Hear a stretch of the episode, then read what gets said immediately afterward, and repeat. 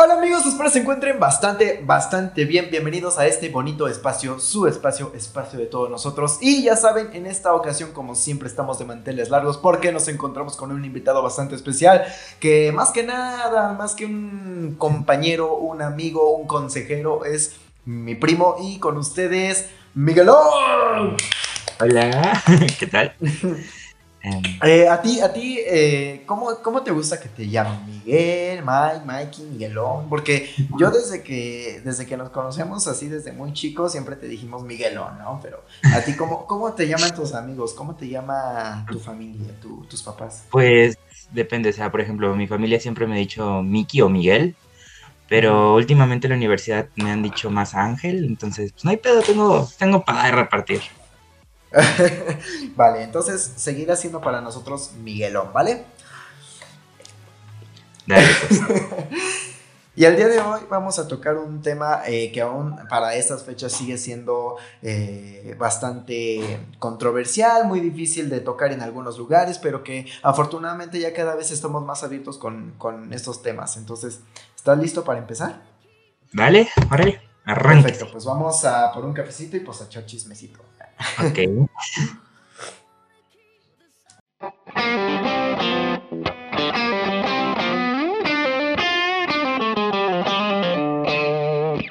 ok, vamos a empezar con esto. Tú eh, perteneces a esta comunidad, eres gay, este, gay abiertamente. Ok, gay abiertamente. Y quiero ahora, tú que como gay, quiero que me digas ¿Qué significa para ti o cómo es ser gay o pertenecer a la comunidad LGBT en estos tiempos? Ok, eh, bueno, para mí siento que pertenecer a la comunidad gay es, bueno, actualmente es algo súper chido porque digamos ya no tenemos tantos problemas como antes, o sea, antes era como de cada cinco minutos alguien salía muerto, alguien salía golpeado, ahorita todavía, o sea, no te voy a decir que que es ideal y perfecto, pero sí. entre comillas, o sea, estamos dando bastante progreso. Ahora, en cuanto a cómo yo me siento que con la comunidad, o sea, pues yo siento que soy una clase de gay, no sé, o sea, a veces soy muy femenino, a veces muy masculino, como que no encajo en ninguna de estas dos como definiciones que por lo común se nos dan. Y más que nada es como que no hay una forma de ser gay, o sea, ser gay es ser tú y ya, o sea, nada más es el hecho de que te guste una persona de tu mismo sexo o en el caso de los bisexuales de ambos. O sea, no hay una forma, hay varias. Ok, mira, yo creo, me he escuchado por ahí que dicen que aún existe una gran parte de la población que es homofóbica. Yo realmente con esto tengo un poco de duda, porque desde mi punto de vista siento que en estos tiempos es muchísimo más aceptado que como lo era, por ejemplo, en los 50, todavía un poco en los 90. Entonces, yo siento que más bien nos hace falta adaptarnos a ello. Es más un proceso como de adaptación el que estamos llevando, más que de, aceptación, porque estamos aprendiendo a vivir con con, esto, ¿no? Que yo no sé si tomarlo como una identidad, una cultura, o, cómo crees que lo tomarías.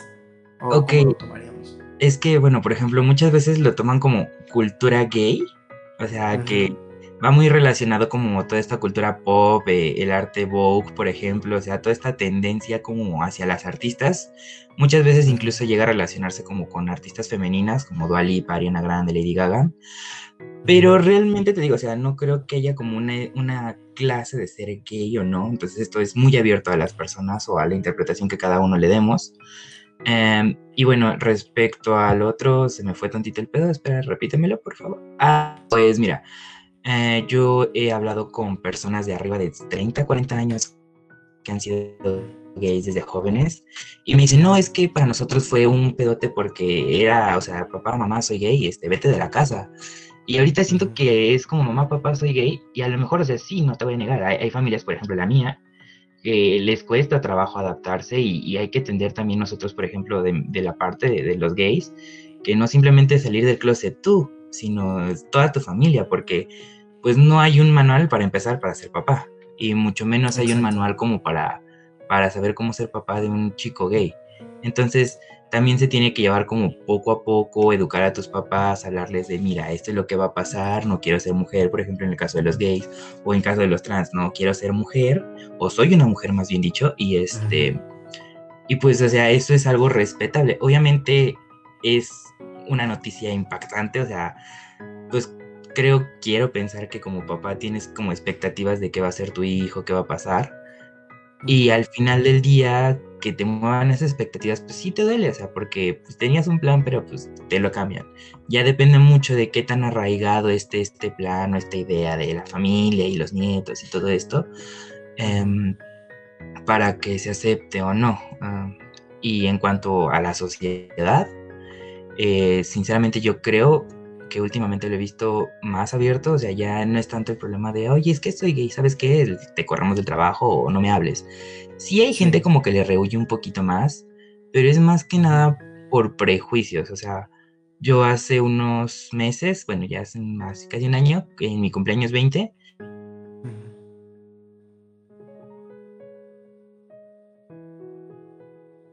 antes de la pandemia, y haz de cuenta que le dije a mi amigo, oye, es que quiero que vayan todos mis amigos, nos reunamos. Y él me decía, mira, yo te apoyo, te quiero, te, te adoro, ¿no? O sea, nos llevamos muy chido, no tengo problema de que nunca le tira del perro, porque eso es mucho como el miedo, ¿no? De, de, de que te tire el perro, este, chance te vaya a gustar. Y este, y bueno, le dije, pero va a ser un antro gay. Y me dijo, y sí, mira, ahí no quiero ir porque pues me causa miedo, me causa conflicto. Y digo, o sea, está bien, es, comprensible. No, no esperamos tampoco que todo el mundo diga, ay, sí, te, te, amo, te adoro, ¿no? Porque eso es imposible, nadie es moneda de oro. Pero sí es como que dices, como, ¿por qué te da miedo? Pues porque me da miedo que me vayan a tirar la onda. Y entonces aquí, y me gusta esa frase que vi hace unos días en internet, eh, el miedo o, o el problema no es que te tiramos el perro o sea, en dado caso de que un gay le tire el perro a un hetero. El pedo es que sepas que te puede llegar a gustar y eso es lo que les causa muchas veces el miedo, o sea, como que el decir, es que si lo pruebo y me gusta, soy gay. Y, o sea, pues hay gente que te va a decir, está bien, o sea, prueba, te gusta y pues ya está. Y hay gente que es como, no, pruebas, te gusta y, ya, o sea, es como que, eh, no sé, como que les da un ciertas ñañeras, cosa, por así decirlo. Claro, siempre que respetar como que la decisión de la persona. Si, por ejemplo, te dice, no, pues le tiras el perro. O, por ejemplo, a mí, que yo he llegado así como que, oye, es que te ves muy guapo. Y me dice, no, pues es que no soy gay. Este, pues ya es como que dices, ah, ok, entonces, ¿sabes qué? Eh, pues, tu decisión está bien, te respeto, podemos ser amigos si quieres, pero pues hasta ahí queda. Lo mismo, viceversa. Ok, entonces lo que tú me estás tratando de decir con esto es que todas las personas de alguna manera son como gay de closet?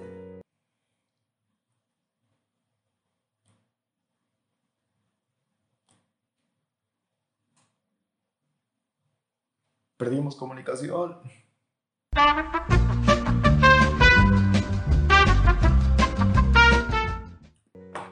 Bueno, estamos de vuelta después de este pequeño y ligero corte comercial.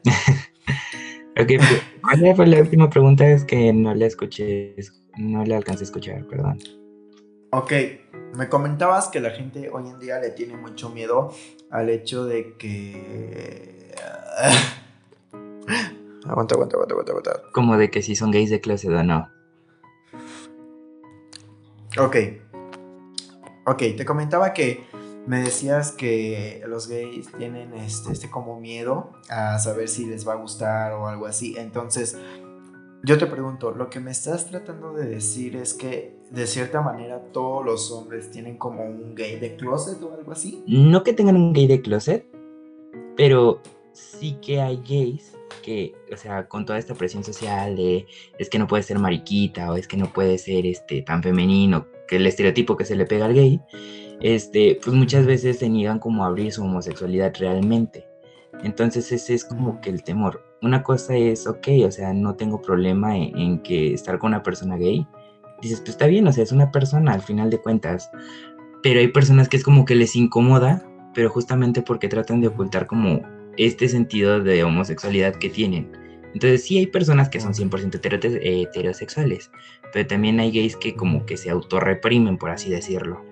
Entonces por eso si lo prueban y les gusta, o sea, pues no tendría nada de malo, pero es este miedo que les da como de, no, es que si sí me gusta, si soy gay, ¿no? Y entonces, bueno, ¿y ese cuál es el problema? Entonces el problema radica muchas veces en, en que si te dicen, es que si eres gay tienes que ser femenino, tienes que hacer esto, el otro. Y como te digo, o sea, no hay una forma de ser gay, hay mil formas de ser gay. Ok. Y ahora, en cuanto a eso mismo, vamos a volver al punto en el que quiero que me digas ¿Cómo te diste tu cuenta de que eras gay y cómo fue el proceso para adaptarte tanto tú como tus papás y pues básicamente todo tu entorno? Ok, em, yo en particular eh, me di cuenta, es que no es como que me diera cuenta, sino que ya lo sabía. O sea, de niño yo, por ejemplo, ponían revistas, ¿no? Eh, era muy clásico que en TV Notas o cosas así, siempre, ya sabes, nunca falta la, la chava chichona. eh. Y yo la veía y decía, pues se me hace bonita, ¿no? Pero, pero como que no me llama tanto la atención. O sea, o a veces decía, no, sí, a lo mejor sí, pero no, no, no me llamaba la atención como, ay, quiero estar con ella, sino que era como un, quiero ser como ella, ¿no? Entonces, por ejemplo, eh, muchos gays, por ejemplo, pasamos por esa etapa en donde creemos ser este, heterosexuales y queremos salir con chicas y así. Y, y este, como que te saca de pedo, ¿no? Yo, por ejemplo, mi mejor amiga la conocí porque me, al principio me gustaba. Ya después descubrí que, este, pues no, realmente no me gustaba. O sea, me gustaba su forma de ser, yo quería convivir con alguien como ella y me, encontré, me gustaba esta actitud tan empoderada femenina que tenía, pero no realmente no me atraía a ella. Y en cuanto a cómo me di cuenta, pues te digo, fueron cositas pequeñas, ¿no? O sea, por ejemplo, veía revistas y salía un vato sin camisa y me le quedaba viendo como mil horas, ¿no?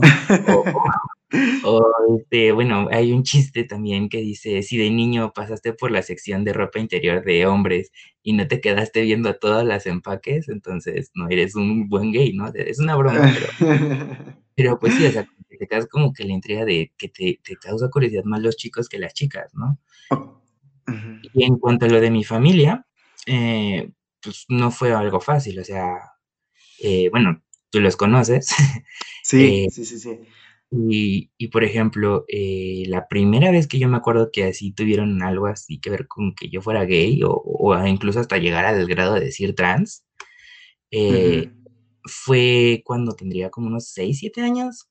En mi carta de Reyes Magos yo le pedía a los reyes que por favor me hicieran chica que porque yo no me sentía bien, eh, una, sintiéndome atraído por chicos, porque decía, o sea, si a las chicas les gustan los chicos, entonces yo no debo ser un chico, yo tengo que ser una chica, ¿no? Y pues obviamente un niño todo pendejo de, perdón, eh, todo menso de, años, pues no sabía, ¿no? Esto, esta onda. Eh, posteriormente, otra de las mil ocasiones, me di una borrachera muy fuerte con ellos. Y este, y se me salió el, oye, es que, ¿sabes qué? Soy bi. Y esa es una escapatoria muy común para muchos chicos y por eso también como que luego se desprestigia a los bi. De que, ¿sabes qué? Es que soy bi, o sea, todavía lo estás dudando.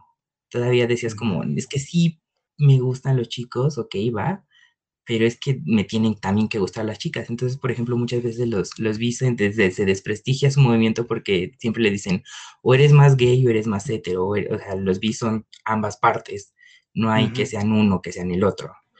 Y bueno, o sea, así te puedo contar mil historias. Hubo una vez una chica de mi primaria que me gustaba, que yo le dije que era hermafrodita porque yo me estaba engañando a mí mismo sobre si me gustaban los chicos o las chicas, ¿no? Y, yo tuve este problema, te juro, desde los 5 o 6 años hasta los 20 años que no sabía ni decía qué, que para empezar, quién me gusta, ¿no? Y para rematar quién soy, ¿no? Porque estaba en este limbo entre, ok, me gustan chicos, pero también encuentro atractivas a las chicas, pero en diferente forma. Y después fue como, no, ok, entendí que ya es una atracción tal cual eh, emocional y sexual hacia los chicos, pero una atracción sentimental tipo amistad muy fuerte con las chicas. Y ya en la parte de quién soy, eh, era así como, ok, soy chico o soy una chica. Yo actualmente eh, no le pongo género, no, no, no me molesta que, por ejemplo, me digan ella o, o ella, no sé, los que quieran inclusivos o él este, entonces no, no me defino ni como chico ni como chica. O sea, puedo ser ambos, puedo ser ninguno. no, no digo que tampoco sea no binario, pero pues ese es otro pedote muy, muy, muy grande que hay que explicar. Ok, entonces tú lo que me estás diciendo ahorita es que prácticamente toda tu vida tú te sentiste más como una chica atrapada en el cuerpo de un niño. Mm, no tal cual, pero sí era como que a veces era como una chica y a ratos era un chico y al rato otra vez otra chica, o luego ambos, o luego ninguno, y entonces era como, ah, ok. Entonces por eso preferí no darle como una definición, solo dejarlo de, ah, pues soy una persona más y ya. Sí. Ok, entonces llegaste a ese punto como en el que no te querías definir con ningún género, es como de solo soy persona y ya, ¿no? Sin, sin, sin definirme más, sin catalogarme más. Exacto. Y te digo, o sea, eso por ejemplo ya es el género, pero por ejemplo en cuanto a mi orientación, sí sé que, por ejemplo, me gustan los chicos. Ok, entonces aquí me surge otra pregunta.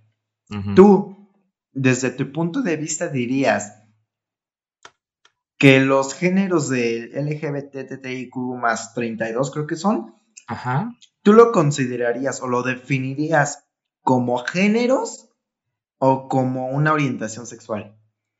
Mm, ok. Eh, aquí entra un problema. Se, eh, bueno, se echaron al, ahora sí que al mismo balde todas las, todas estas representaciones de la diversidad y sexualidad humana. Eh, aquí hay que aclarar la diferencia, por ejemplo, entre género orientación sexual, identidad de género y expresión, eh, perdón, género, orientación sexual, expresión de género y sexo biológico. Para empezar, el sexo biológico es con lo que nacemos, ¿no? Este, vagina o pene, fin, macho o hembra, por así decirlo. Entonces eso ya es físico, no, tú no lo controlas, así naciste. Luego, eh, la orientación sexual es quién te atrae. Responde la pregunta de quién te atrae, ¿no? O sea, entonces, eh, a mí, por ejemplo, me atraen los chicos. Y puedo decir que, entre comillas, soy gay porque me atraen los chicos y yo tengo un sexo masculino. ¿Sí? Este, y bueno, al principio se podría decir que la comunidad LGBT podría haberse definido entre quién te gusta nada más, o sea, tu orientación sexual. Si te gustan chicos, te gustan chicas, te gustan ambos. Pero posteriormente se fue descubriendo más como la identidad que es la identidad de género, tú quién te sientes, o sea, y si independientemente de quién te guste o no, tú decías, no, pues es que yo me siento un chico, a pesar de que tengo genitales femeninos, o no, yo me siento una chica a pesar de que tengo genitales masculinos.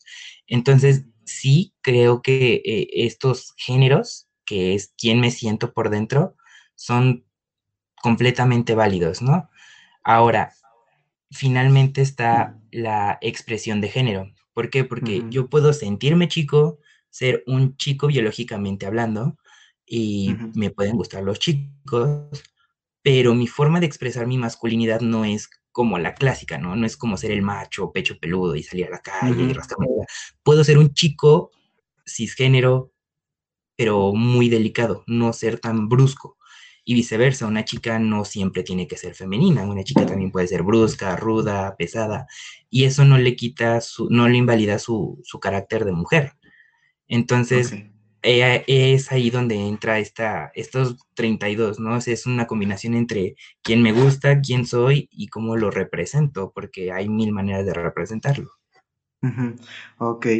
Y otra cosa, hay veces, no sé si si te haya tocado o existan así como ocasiones en las que ciertas personas se aprovechan de que eres gay y piensan que pueden hacer pues lo que sea, ¿no? Contigo y que lo vas a disfrutar. Entonces, concretamente, ¿has sufrido tú de algún tipo de acoso? Sí. Em, y curiosamente, eh, tanto de la misma comunidad gay como externos, ¿no? O sea, eh, internamente, por ejemplo, tuve un problema con un chico que me tomó fotos eh, de espaldas, literalmente a mi trasero, y las subió a internet, ¿no? Y pues obviamente eso a nadie le agrada. Y pues este, y pues sí, sí te molesta. Y dices, ok, pero eso fue por una atracción, no fue basado en que soy gay, ¿no? Pero, por ejemplo, hubo otra vez que eh, saliendo del gimnasio se me hizo fácil cruzar para mi escuela, me quedaba cerca, y una persona pasa en su carro y pues se me hizo fácil sacudirme porque me había ensuciado un poco el pants. Y este chavo me ve que me estoy revisando, pues ahora sí que pues, las nalgas. Y eh, me grita pinche joto. Y yo me saqué de onda, ¿no? Y pues seguí, ¿no? Y supuse que era heterosexual porque me dijo todas esas cosas, ¿no? Eh, pero haz de cuenta que en eso el chavo se da la vuelta y me empieza a seguir. Y ese mismo día un chavo me, me nalgueó. Otros vatos, por ejemplo, en burla me han dicho así como de, oye, si eres gay, entonces este, me la vas a mamar. Y es como, entiende que por el hecho de ser gay no me van a gustar todos los hombres. O sea, sí me gustan los hombres, pero como que tengo un tipo, por así decirlo, ¿no? O sea, no eres mi tipo. Pero este, se malinterpreta y es como, pues eres gay te gustan todos los hombres, ¿no? Entonces es como, no, a ver, aguántate, eso no es realmente lo que está pasando. Y sí, o sea, me han enalgueado, me han acosado, me han seguido en carros.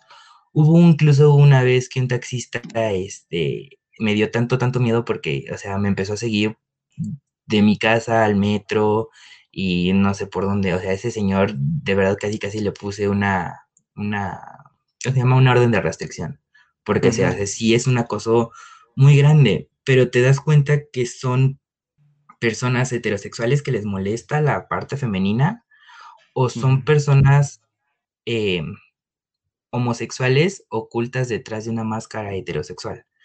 O sea, no reconocen que son personas que le atraen o, una persona de su mismo género y, por consecuencia se les hace fácil ir contra los que sí lo hacemos. Es como una clase de envidia, por así decirlo, ¿no? O sea, porque tú sí puedes hacerlo y sentirte bien y yo lo hago y, me siento mal. Y si te digo, o sea, han sido desde nalgadas hasta chiflidos, hasta gritos lo que me han llegado a decir en la calle. Ya. Sí, sí, sí. Y yo creo que era lo que te comentaba en un inicio. Muchas veces, como tú, tú decías que creen que porque eres gay te van a gustar todos, ¿no? Era lo mismo que yo, así como que se me venía a la mente, ¿no? Que ellos creen que por el hecho de que seas gay, como que tienes que acceder a cualquier cosa que ellos te digan, o creen que les va a traer algo que, que de eso que tú les, de esas faltas de respeto, ¿no? Sobre todo, no sé, son como cosas que ellos se crean en que, pues, eh, eres gay, les vas a gustar, ¿no? Y te pueden hacer lo que les da la gana. Entonces, eh, también, también pasa esto al revés. Hay muchas veces en las que hay gays que hacen lo contrario, acosan a un heterosexual. El típico lo voy a voltear y que él va a ser mío y, y así, ¿no? Y así, este, te tengo dos, dos anécdotas. Una, de hecho, fue contigo, creo que la comentamos en ese momento. Eh, pero estábamos en Morelia y a mi jefa le gustaba mucho irse de antro, ¿no? Entonces ella era lesbiana. Entonces, una vez, ni siquiera nos preguntó, fue de que nos vamos a ir de antro y ya, ¿no? De repente ya estábamos ahí con, con ella pagando el cover y todo eso. Este, cabe destacar que esto fue muy de noche. Entonces, al día siguiente nos teníamos que levantar, no quisimos, bla, bla, bla, pero bueno, nos obligó. El punto es que estando ahí, ahora sí que cada quien en lo suyo, eh, estaba un chico que se acerca a la mesa de la nada y empieza a hacerme como plática, ¿no? Yo en ningún momento me di cuenta que era gay porque también como que uno se cree ideas de que un gay siempre va a ir bien arreglado o va a ser así como muy afeminado. Él no, estaba arreglado así como con una, con una playera de una banda de rock y, él se veía como muy masculino, ándale, pero él se veía como muy masculino, ¿sabes? Así como, no sé, en, ningún momento te pasa por la cabeza que es gay. Entonces, pues yo empecé a platicar con él en plan así, amigos y todo eso, y me empieza a decir, oye, este, ¿quieres bailar? Le digo, no, es que no, no me gusta. Dice, bueno, y se va. Y después regresa y, oye, vamos a bailar. Le dije, es que no, Diego, aquí no, no tengo con quién. Dice, pues bailamos tú y yo, no importa que no tengas a quién. Le dije, no, es que no, no quiero y no me gusta. Y aparte, no, no, pues no sé. Y, me, y en eso se acerca y me dice, me dice al oído, no importa, dice, tú no necesitas saber a bailar, solamente finge como que bailas para que te lo crean. Y así me empezó a decir, me dice, igual y te gusta. Y yo le dije, total, le seguía diciendo que no, y en eso, me acuerdo que me toma de la cintura y me jala y me empieza, empieza a bailar conmigo y me dice, ándale, dice, finge que te gusta. Y ahí fue donde de plano lo agarré del pecho y lo aventé y le dije, oye, es que ya te acabo de decir que no, yo no quiero ese tipo de cosas, no son lo mío. Entonces, pues ya se terminó molestando él y se fue, ¿no? Él ya terminó ahí en, su rollo. Y en la otra ocasión, este, que fue contigo, que me sacó muchísimo de onda, ¿no? De, ah cuando fuimos al antro, ¿te acuerdas? Que íbamos saliendo, te dije que me, dijiste que, que, me agarrara de tu hombro, te dije, ¿por qué? Dice, ahorita vas a ver por qué. Cuando íbamos pasando, empecé a sentir que me agarraban de todos lados, por adelante, por atrás y de así. O sea, me sentí violadísimo ahí, ¿no? Entonces, este, pues son ese tipo de cosas. Ah, otra que me pasó. Eh, yo estaba saliendo de, estaba por ahí por el metro Pantitlán viviendo antes, iba a ir a trabajar. Entonces me acuerdo que el metro tocó llenísimo, ¿no? Me subo. Pantitlán, siempre. Entonces me subo y frente a mí está un tipo eh, con. llevaba lentes de sol, ¿no? Para empezar, ¿qué haces con lentes de sol en el metro? Y me acuerdo que se recarga en la en la pared, ahora sí que en la pared del, metro, y se empieza a pegar a mí. Se me empieza a acercar, se me empieza a acercar. Entonces, en eso empiezo a sentir como que me manoseaban la, pierna y ahora sí que la ingle. Yo me saco de onda y me hago a un lado. Dije, es que a lo mejor son ideas mías, es porque está muy lleno esto. Y pues así es, son, son, es mi mente, ¿no? Pues. Total que seguimos avanzando y sentí que se volvió a pegar. Y en eso empecé a sentir la mano. Dije, ok, vamos a dejar a, ver hasta dónde llega. Y me empiezo a sentir que me empieza a bajar el cierre, ¿no? Entonces me sacó muchísimo de onda y, al mismo tiempo me mega cabré. Entonces volteo y le suelto el puñetazo en la mano y luego, luego, pues él la, la retrae, ¿no? La pega así. Me le quedo viendo así fijamente y en ese momento él se bajó y se fue. ¿No? Entonces, yo creo que a veces también no solamente es por parte de un heterosexual hacia un gay que lo llega a como acosar de, o a ofender de esta manera, sino que muchas veces también hay también gays que se sienten como con el derecho de acosar y, de hostigar a un hombre, a un heterosexual. ¿No crees? Sí, justamente, eh, bueno, hace unas semanas tuve una tarea sobre cómo escribir una columna de opinión y así y escribía sobre, em, sobre la famosa frase, ¿no? Los héteros son como los tazos. Ajá. ¿sí te sabes eso? Sí. Si los volteaste los que los volteas es tuyos, ajá. Entonces digo, o sea, tú no tienes, o sea, independientemente gay, heterosexual, lesbiana, lo que sea, no tienes el derecho a decidir o, o estar, este, hostigando a una persona porque te atrae. Y, bueno, más que nada siento que se da más entre gays y heterosexuales porque, porque hemos vivido, ¿no? O sea, e, es como, pues soy hombre, entonces pues tengo que tomar las cosas porque yo las quiero, o sea, suena estúpido, pero pues es real, ¿no? O sea, es como, yo decido eh, ejercer esta fuerza, ay, perdón. Ah, bueno, entonces te digo, o sea, más que nada, una es, siento que es parte como del machismo, ¿no? De si yo soy macho, entonces yo debo de tomar o debo de dominar, independientemente siendo gay o siendo heterosexual, el machismo está en ambos lados. Este, y sí, sí, o sea, yo por ejemplo estoy muy en contra de esto de que siendo gay insistas, ¿no? Te estoy diciendo no, fin. O sea, eso ya es pasar tu, tu barrera personal.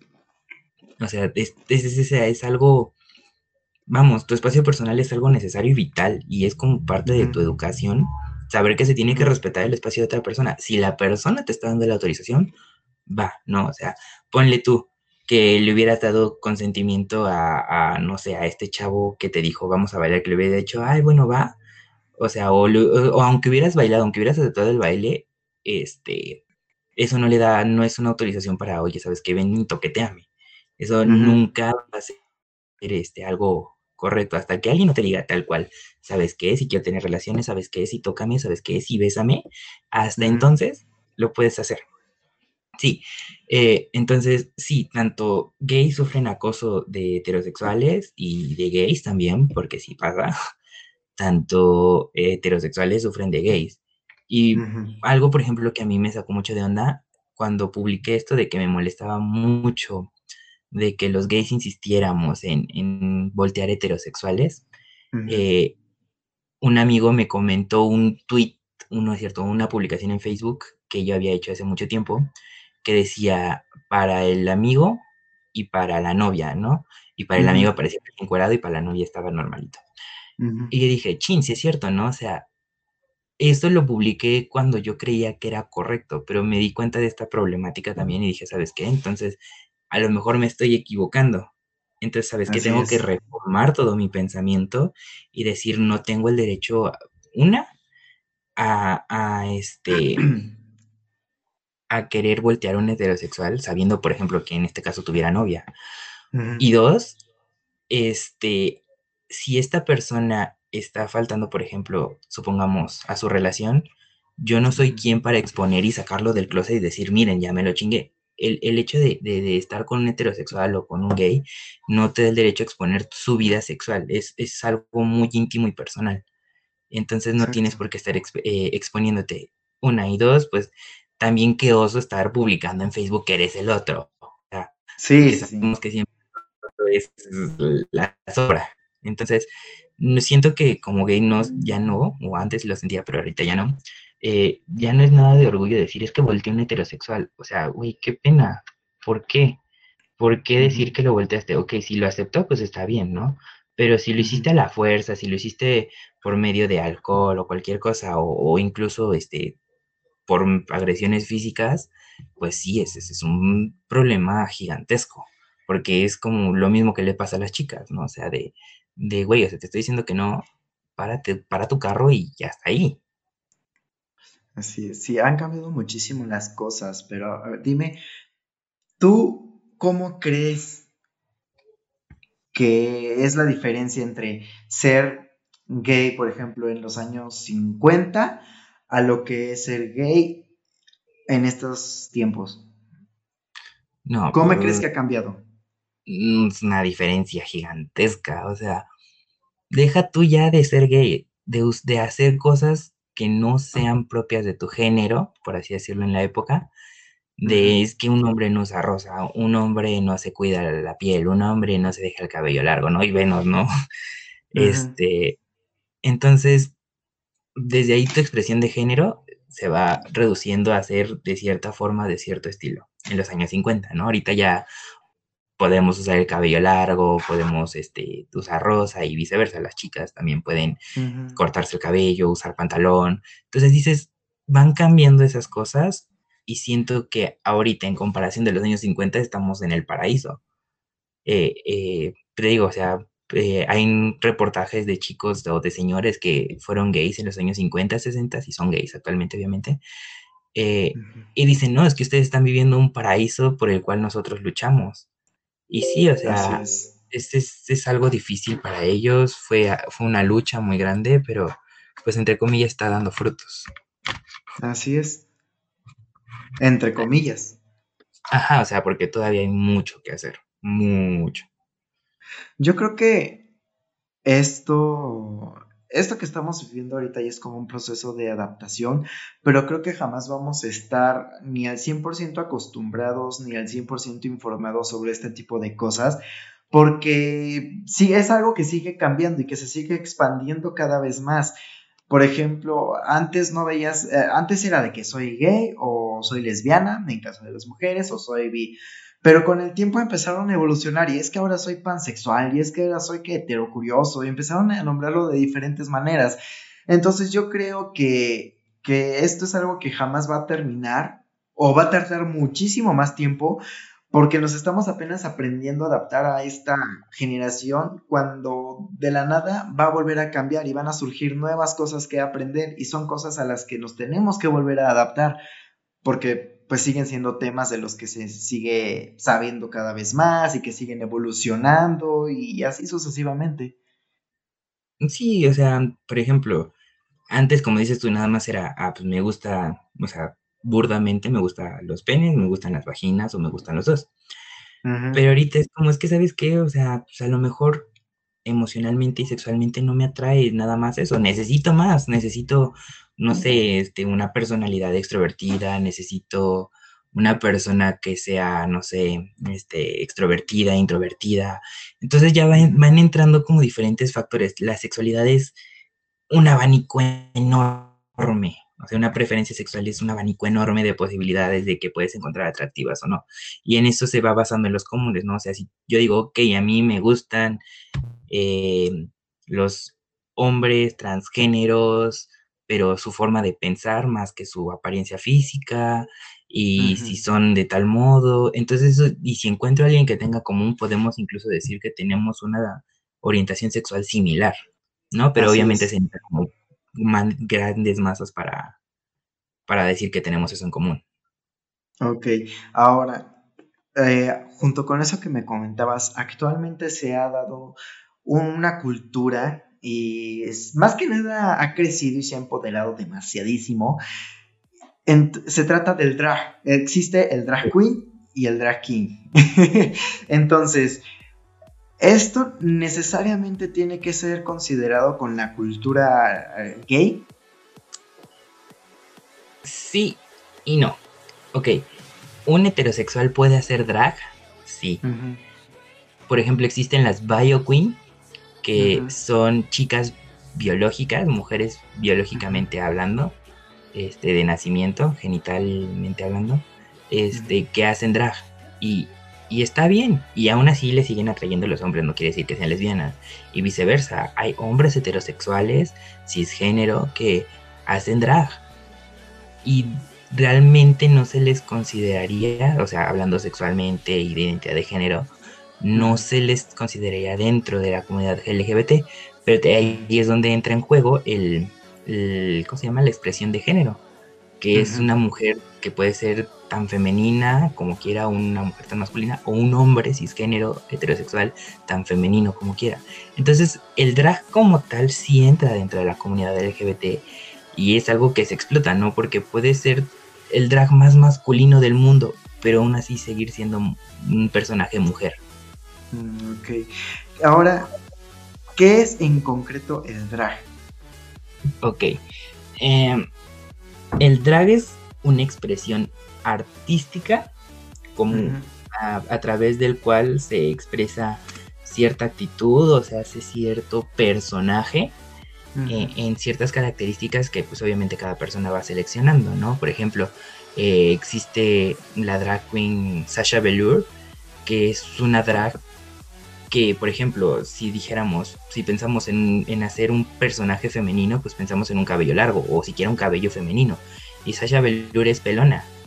Entonces dices, ok, entonces no se pega mucho al estereotipo de lo que sería una mujer, pero el personaje sigue siendo femenino. Entonces es una expresión artística y por ejemplo ella explica que ella lo retomó a través del cáncer que desarrolló su mamá.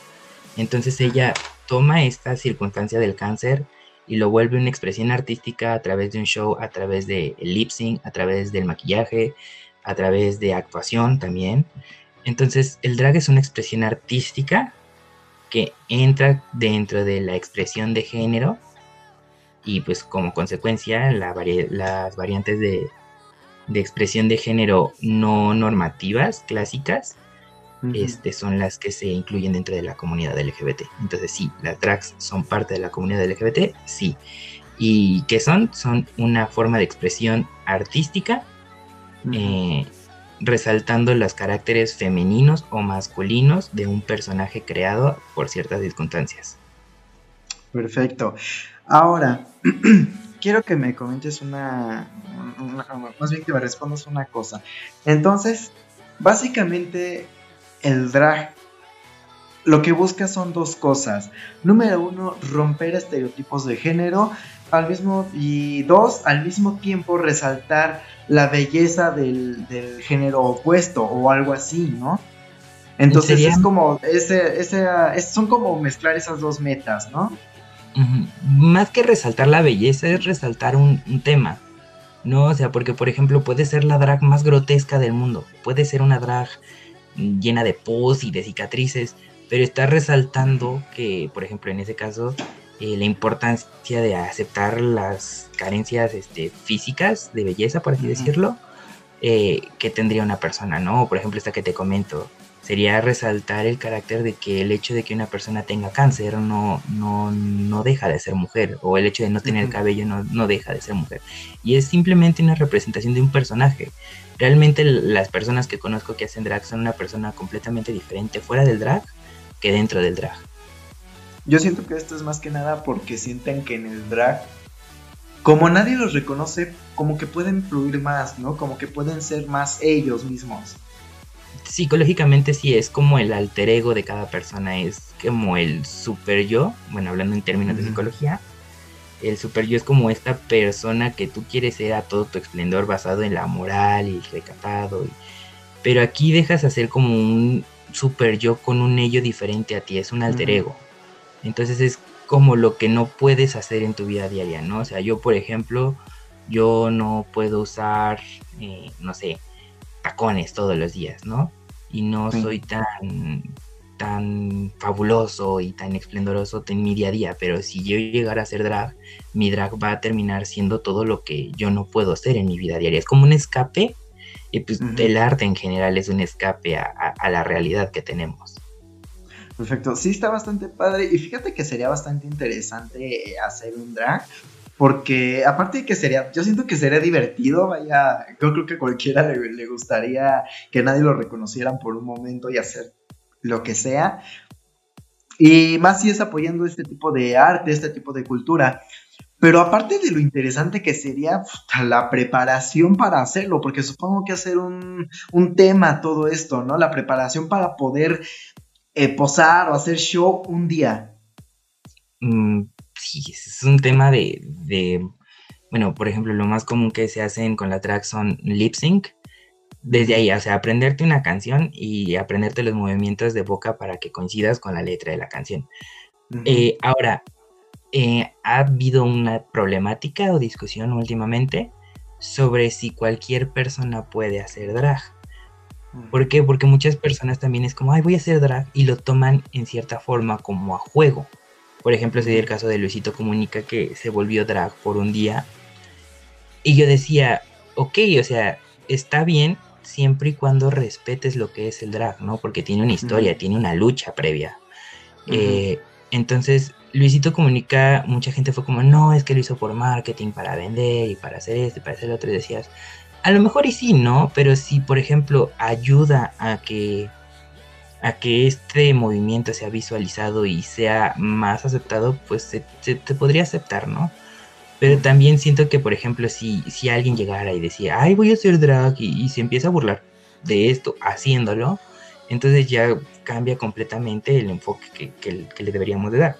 Y justamente eh, estaba pensando, si es que voy a Puebla, hacerte drag por un día.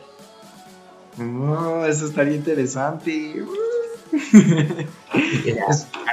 hacer, drag es, mm, bueno, una vez me tocó entrevistar a una, una drag este, desde que se preparó a que terminó. Es fajar, es medias tras medias, tras medias, tras medias, tras medias, más tu traje que tienes que hacer para preparación y si tienes una presentación especial con temática y pensar en las características de tu personaje y si este va a tener cierto mensaje o si, si cierta presentación va a tener cierto mensaje. Por ejemplo, esta chica que me tocó entrevistar, bueno, esta drag que me tocó entrevistar, eh, esa vez le hizo su vestuario basado en la lucha en contra del cáncer de mama, ¿no? Y, su traje era un, ah, digo, contra el cáncer, perdón, no contra el cáncer de mama, eh, su traje era un traje rojo con un moñito de, cáncer, que ya muchos conocemos, y te juro, o sea, se puso esponja, se puso rellenos, se puso una turbo, turbo, este, ¿cómo se llama? Ah, corsé, para acentuar ¿no? Y yo digo, o sea, para empezar, una drag nunca se saluda de beso en la mejilla. O si se saluda de beso es como de lejitos. ¿Por qué? Porque tu cara es como tu lienzo, es tu pintura, ¿no? Y con cualquier cosita se te va a correr y te tardaste horas maquillándote, horas arreglándote. Entonces sí es lo difícil, lo pesado. Y pues sí, o sea, el drag es una preparación gigantesca, desde pensar el personaje hasta pensar tu actuación, hasta pensar qué vas a hacer, hasta pensar cómo me voy a arreglar, ¿no? Porque no puedes repetir o muchas veces no se puede repetir estos vestuarios, ¿no? Tienes que darle una dinámica grandísima. Sí, y yo creo que estaría bastante interesante eh, que hiciéramos como este experimento que me comentas de hacer drag por un día, porque mm, más que tener una opinión sobre ello va a ser vivirlo y es, es algo que, que hace esta experiencia mucho más significativa, más divertida y mucho más padre, ¿no? Entonces el poder vivir el proceso de cómo tiene que ser la preparación desde antes, el aprende a caminar así, aprende a hacer esto, aprende a hacer lo otro, aquello, hasta el momento en el que ya es el día y te tienen que pintar, porque vaya, he visto pinturas que se hacen que están puta, voladísimas, ¿no? Entonces, o sea, vivir todo ese proceso desde que lo piensas todo hasta el momento de que ejecutarlo, han de ser horísimas de preparación y horísimas de trabajo para lograr hacer el drag perfecto. Entonces estaría bastante interesante intentarlo, intentarlo. Eh, no me imagino cómo me vería de drag, pero lo quiero averiguar. Eh, te digo, no es hacer el drag perfecto, es hacer tu drag perfecto. O sea, tú le das la forma, tú le das el estilo, tú le das el carácter. Exacto, porque a final de cuentas, de una u otra manera, tiene que ser un reflejo de ti, un reflejo de tu personalidad, de tu gusto. Entonces, es como, es como esa huella que van a tener todos, que va a tener ahí grabada la personalidad de quien está detrás. Sí, y, o sea, puedes tener más de una drag, o sea, una persona puede hacer más una clase, más que una sola clase de drag, o sea, un día, por ejemplo, supongamos, ¿no? Que tengo una drag llamada Aquaria, ¿no? Donde mi personaje es súper extrafalario. Y al otro día tengo otro que se llama, este, no sé, Brenda. Y Brenda, al contrario, es súper tímida, súper retraída. Entonces, son, al, mismo tiempo son parte de mí, pero son completamente diferentes. Y aún así siguen siendo físicamente hablando la misma persona. Exacto, es una manera de poder ser tú de distintas maneras de poder como elegir qué, parte de ti es la que vas a reflejar ahora a través del drag. Porque sabes que quitándote eso, a final de cuentas vas a seguir siendo tú y todo va a seguir siendo normal, pero nadie va a saber. ¿Quién supo? Mira, ni Dios se entera de esto, ¿no? Entonces es bastante padre eso, el poderte expresar de esta manera y el poderte, eh, el poder reflejar tu personalidad de, de esta manera es bastante interesante es bastante interesante y más que nada porque yo creo que todos necesitan como este respiro, ¿no? Como este, no quiero vivir en estos prejuicios, voy a hacer lo que me dé la gana por hoy. Por, pues sí, es como una escapatoria, te digo, o sea, a mucha gente le sirve hacer arte, o sea, el arte es una escapatoria completa, desde hacer música hasta hacer actuación, hasta maquillarte, ¿no? Y también, por ejemplo, está la gente que le sirve mucho el hacer deporte, ¿no? voy a correr, voy a golpear, voy a hacer, voy a subir, voy a bajar. Y aún así sigue siendo tu escapatoria. Entonces, sí, todas las personas deberían de tener una de estas escapes, sí. Pero que todos estén listos para hacer drag o que todos quieran hacer drag o necesiten hacer drag, no necesariamente. Ok. Tú, desde tu punto de vista, ¿tú dirías que cualquiera puede hacer drag? No. sí y no. Cualquiera puede hacerlo, o sea, de ponerse la meta y hacerlo, sí. Pero de que cualquiera haga un buen drag, ay, es que, es que ahí ya entra la perspectiva, ¿no? O sea, es como te digo, es una expresión de arte, no puedes decir que es bueno o malo, porque es un sentimiento a final de cuentas, una expresión de un sentimiento y no puedes valorar cómo se expresa un sentimiento. Exacto. Sí, sigue.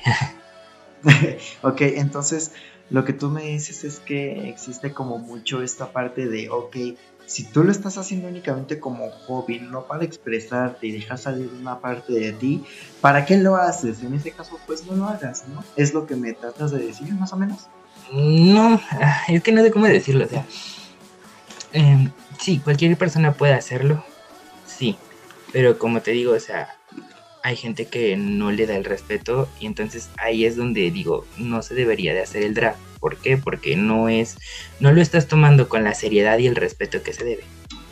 De otra forma, si es para sacar tus emociones, para expresarte, para hablar de cualquier cosa, en ese caso entonces sí. O sea, siempre y cuando sea con el debido respeto y con el debido entendimiento y comprensión de lo que todo esto significa, sí. Claro, yo, yo, creo que estaría bastante interesante que todos en algún momento, aunque sea una vez en su vida, intentaran ese tipo de cosas. Yo lo quiero intentar. Yo lo quisiera intentar, la verdad. Y este, pero yo creo que una vez en la vida todos nos deberíamos aventar a, hacer este tipo de cosas que más que más que tratar de entender algo es como como simplemente experimentar y ya. Pues sí, simplemente es, es, probar. Te digo, o sea, mientras tú pruebes, estará mejor, ¿no? O sea, no puedo decir, ay, no me gusta el helado de vainilla si nunca lo he probado. No puedo decir que no me gusta la pancita si nunca lo he probado, ¿no? Entonces tengo que probarle y decir, me gustó, no me gustó, y seguir con mi vida, y si me gustó, pues seguir comiendo, y si no, pues no. Lo mismo con el drag, ¿no? O sea, me gustó hacer drag, me, ayudó, me sacó de problemas, pues va, síguelo haciendo, ¿no? O sea, te está sirviendo ahí, hazlo, ¿no? Y si no te sirvió, pues muchas gracias, sigue con tu vida y encuentra otra cosa, ¿no? Existe el deporte, existe la pintura, puedes hacer mil cosas. Exacto, y está bastante padre, padre esto, como te digo, yo creo que definitivamente cualquiera debería una vez en su vida intentarlo. Aguanta eh, pues, eh, permíteme tantito. Ok.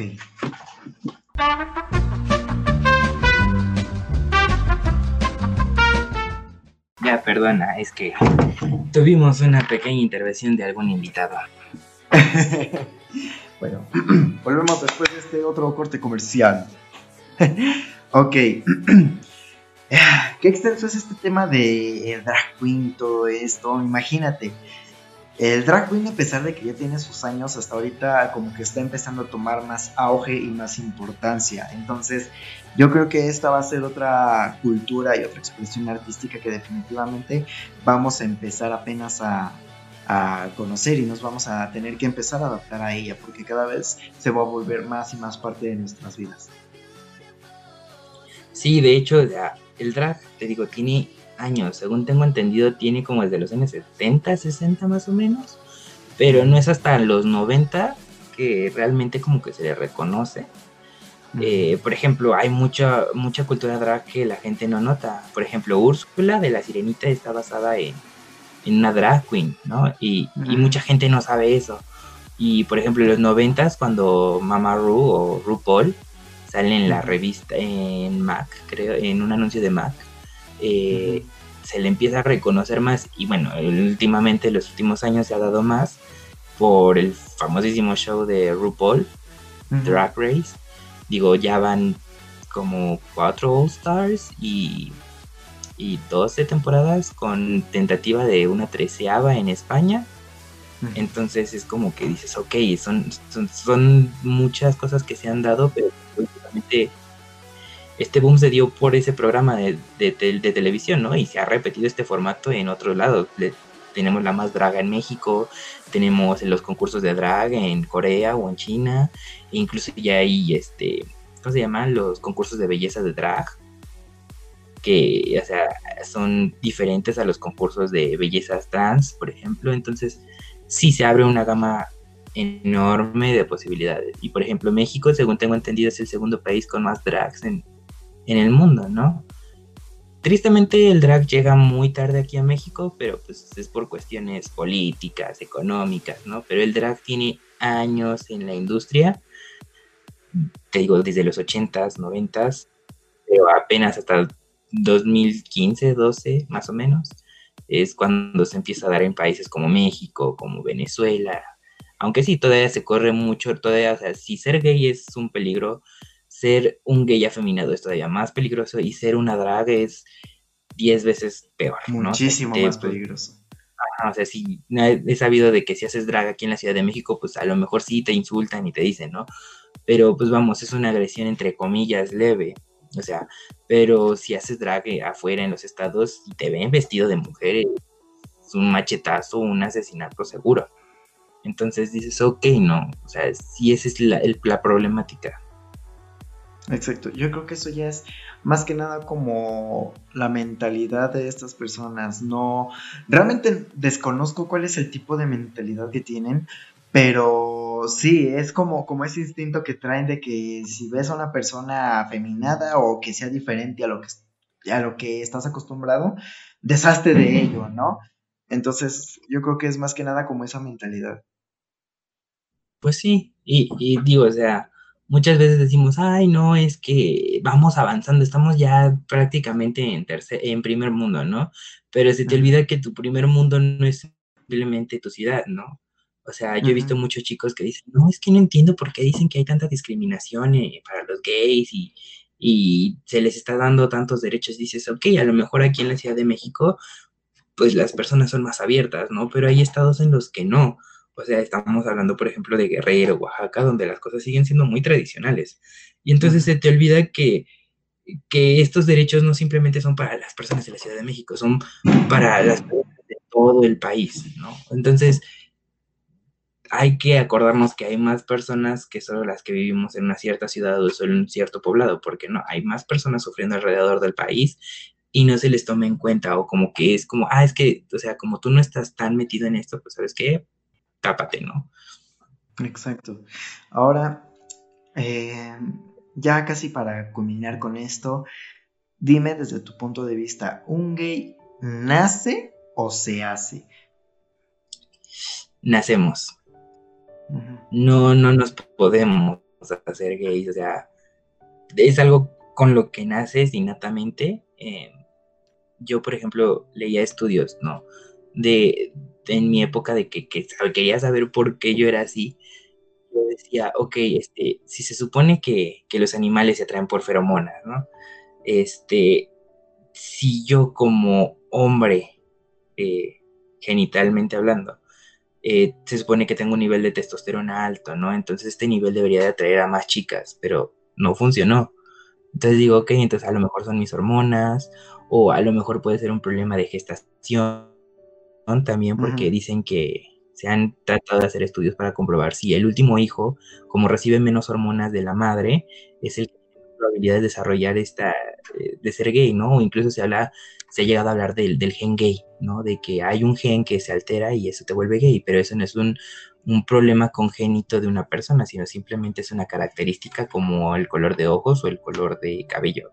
Entonces, hay mil cosas que pueden influir para que una persona sea gay, pero todas tienen cierto respaldo en que son cosas biológicas, cosas que tú no decides, cosas que suceden y ya, o sea.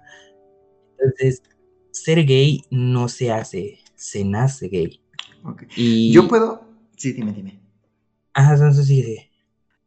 Te digo que yo pienso que la gente ha de llegar a pensar yo comparto tu opinión, pienso de la misma manera en que un gay eh, nace, pero hay, por ejemplo, quien, quienes dicen que se hace, que con el tiempo, con ciertas experiencias se hacen, y por eso hay muchas veces en las que llegan a pensar que esto es una enfermedad. Entonces, yo pensaría que esa mentalidad ellos lo tienen porque regularmente este tipo de cosas uno las empieza a notar cuando ya está más grande, cuando tiene uno ya conciencia más fija de lo que siente, de lo que piensa, es cuando por fin se destapan y sabes que soy gay. Pero no se ponen a pensar en que es una manera en la que ya se nace. Y aunque no se le, aunque no sea tan notorio desde siempre va a haber este tipo de señales. Por ejemplo, tú querías desde muy pequeño que te convirtieran en una, en una mujer. Tú a lo mejor llegaste a, querer cosas así como de niña o llegaste a tener fijaciones como lo que me comentabas de los, los paquetes de ropa interior, ¿no? Que los veías. Entonces, siempre existen este tipo de señales que aunque los puedan ver como inocentes o así puedan parecer, a final de cuentas ya es algo mental, ya, ya tienen como como ese chip y esa idea de que sienten de manera diferente, de que, oye, es que me está trayendo esto, ¿no? Entonces, eh, ya, ya, ya, ya esta parte se empieza a desarrollar, pero hasta que empiezas a tener más conciencia de ello, porque mientras eres niño, como que lo ves normal, ¿no? O pasa desapercibido, quizá te confunde, pero es como pasa desapercibido, pero ya cuando eres más grande que empiezas a buscar una identidad, es cuando te empiezas a dar cuenta de este tipo de cosas, empiezas a tener más conciencia de que algo está diferente en ti. Sí, o sea, es que cambia completamente, ¿no? O sea, hasta tú, por ejemplo, ¿no? De niño que te decían, ay, es que la novia, hijo, ¿no? Y todo niño reacciona igual ay, no, guacala las niñas, ¿no? Ya obviamente cuando empiezas a buscar la caricia, por así decirlo, este, pues dices, ok, entonces no, no, no solamente son, este, las niñas, ¿no? O sea, a lo mejor sí son los niños. Entonces, pero como es esto de niño, quién te gusta o quién no te gusta, pues es como un juego, es algo que no entiendes. Lo que puedo entender que, por ejemplo, puedan decir que se, se hace es como todos estos estereotipos alrededor, ¿no? O sea, depende mucho de la sociedad en la que crezcas. Eh, por ejemplo, si yo, o sea, yo crezco con cierto gusto por los chicos, ¿no? Pero si crezco en una sociedad donde ser abiertamente femenino o masculina o, ser masculino o femenino, o sea, es, aceptable, entonces yo voy a llevar mi expresión de, identidad a, otro nivel. Y entonces ahí es donde pueden decir, ah, que aprendió o se hizo de esta forma, ¿no? Pero esas son conductas ya aprendidas, ¿no? Son conductas, este... Con las que, que, tengan innatas, ¿no? Pero lo que sí tienes innato es el gusto a un género. Eso sí es innato. Ya ahí es donde te digo que entran muchos factores de la sociedad, de cómo te comportas, de la identidad de género. Por ejemplo, yo muchas veces lo veo en una sociedad machista como la mexicana. Hay mucho gay machista, o sea, en el aspecto aún así repudian lo femenino, es como no gordos, no femeninos y no asiáticos, ¿no? Entonces, como, o sea, ¿por qué? Eh, entonces eso ya es un carácter social de educación más que de una cosa innata pero el hecho de ser gay, si se nace, no se hace. ya lo que, como le como lo hagas, ya es este. Sí, esas ya son cosas que se toman en el, camino, ¿no? Ajá.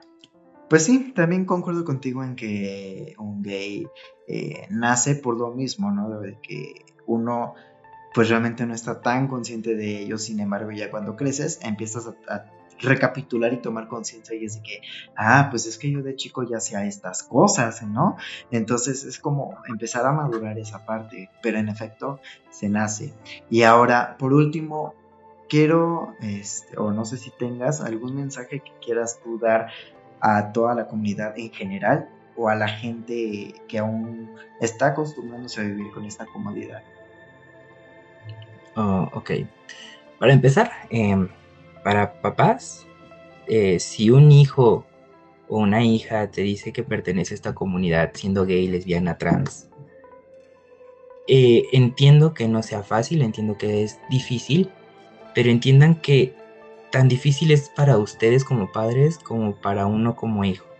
Y siempre va a este, estar este temor de los voy a decepcionar. Entonces es preferible que tomen un proceso juntos a tomarlo solos y separados eh, a los chicos que, pues, o, chicas que están fuera de, del closet, por así decirlo, eh, bueno, pues creo que a ellos no hay mucho que decirles. Obviamente siempre hay que mandarles fuerzas porque, pues si te digo, es más común que los acosen o que los sigan o los digan algo.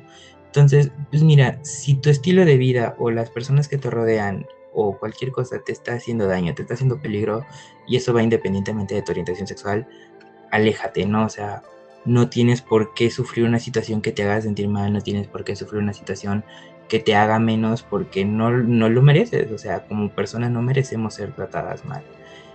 Y finalmente a, a las personas que están dentro del closet, entiendo que muchas veces las situaciones no son favorables, entiendo que salir del closet es algo pesado, difícil, y si tú realmente crees que tienes una posibilidad de salir y no salir herido, inténtalo, hazlo. Anímate, nunca ocultes ser tú mismo, pero ten cuidado y siempre cuídate, ¿no? O sea, porque pueden pasar mil cosas y, nunca sabemos hasta cómo las personas más cercanas a nosotros puedan reaccionar. Eh, finalmente siempre va a haber una comunidad apoyándolos a esas personas que estén en situaciones difíciles y, y, por algo se lucha y por algo se han hecho marchas y por algo se ha hecho año tras año, creo que este año es el 42, de, marchas, por ejemplo, en México, ¿no? O sea, se lucha porque esas personas sean libres. Y no importa si es pequeño, grande, mediano, el esfuerzo que se hace, es una lucha al final de cuentas y ayuda y apoya a que las personas seamos libres y seamos quienes queremos ser.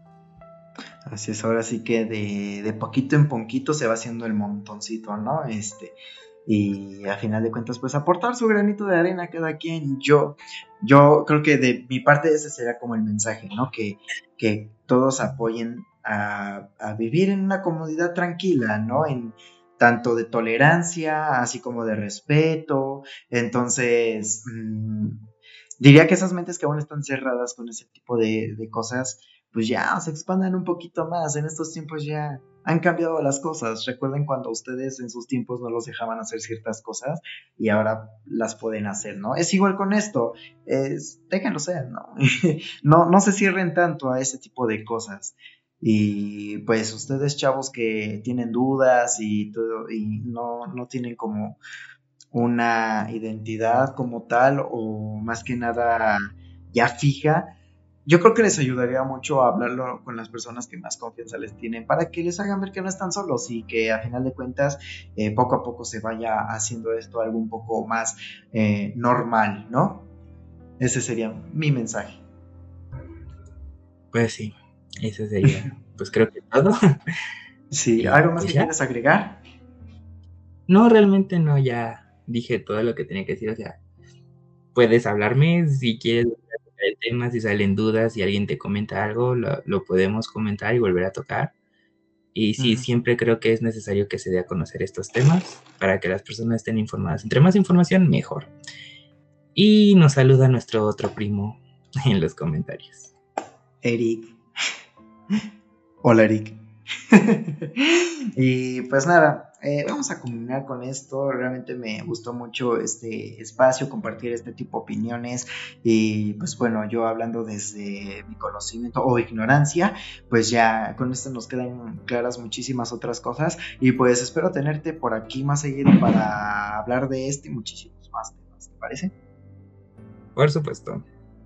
Perfecto, pues ya saben, eh, si esto lo ven en YouTube, dejen sus quejas, buenas y comentarios en la parte de abajo. Si nos escuchan en Spotify, pues saludos.